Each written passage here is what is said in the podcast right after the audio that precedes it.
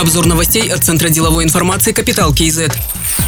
Нацбанку надо провести оценку качества активов банков и продолжить реализацию ипотечной программы 7-20-25. Об этом сказал президент Казахстана Касымжомар Токаев. Он также отметил, что макроэкономическая ситуация в стране достаточно стабильная. В свою очередь, председатель Нацбанка Ербулат Дусаев заявил, что недавнее снижение базовой ставки до 9% даст дополнительные возможности для снижения стоимости привлечения средств и в дальнейшем повлияет на ставку по кредитам для предпринимателей.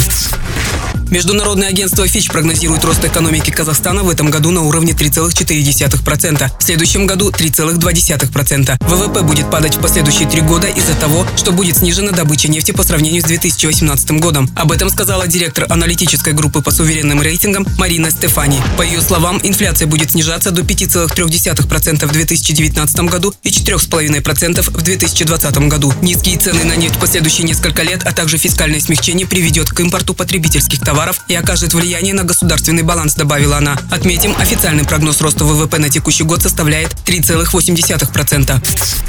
С июля текущего года МВД ликвидирует регистрационные экзаменационные подразделения. Их функции будут переданы госкорпорации правительства для граждан. То есть при выдаче водительских прав и регистрации автомобилей будут полностью исключены контакты граждан с полицейскими. Сейчас в ЦОНах принимают и выдают документы, а полицейские принимают экзамены и проверяют транспорт по базам розыска наличию ограничений подлинности документов. С июля всю эту работу также будут проводить сотрудники правительства для граждан. При этом полиция продолжит проверять транспорт и водителей по своим базам удаленно в режиме онлайн.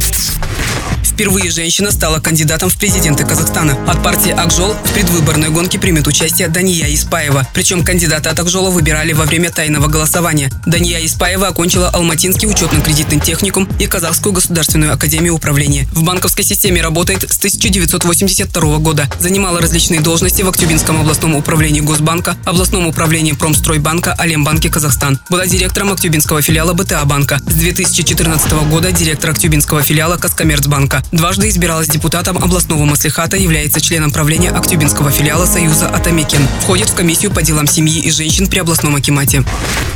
Заместителем Акима столицы назначен Ерлан Каналимов. Он будет курировать вопросы социальной защиты, внутренней и молодежной политики, информации, культуры, здравоохранения, физической культуры и спорта. Ерлану Каналимову 36 лет. Окончил Институт управления и Казахстанско-Российский университет. В разные годы работал советником Акима района Сарарка, заведующим организационно-инспекторским отделом аппарата Акима Астаны, заместителем руководителя аппарата Акима Астаны. Также был директором кризисного центра Акимата столицы, руководителем управления внутренней политики. С 2018 года Аким района Байкон Коннор. Другие новости об экономике, финансах и бизнес-истории казахстанцев читайте на Капитал Киезет.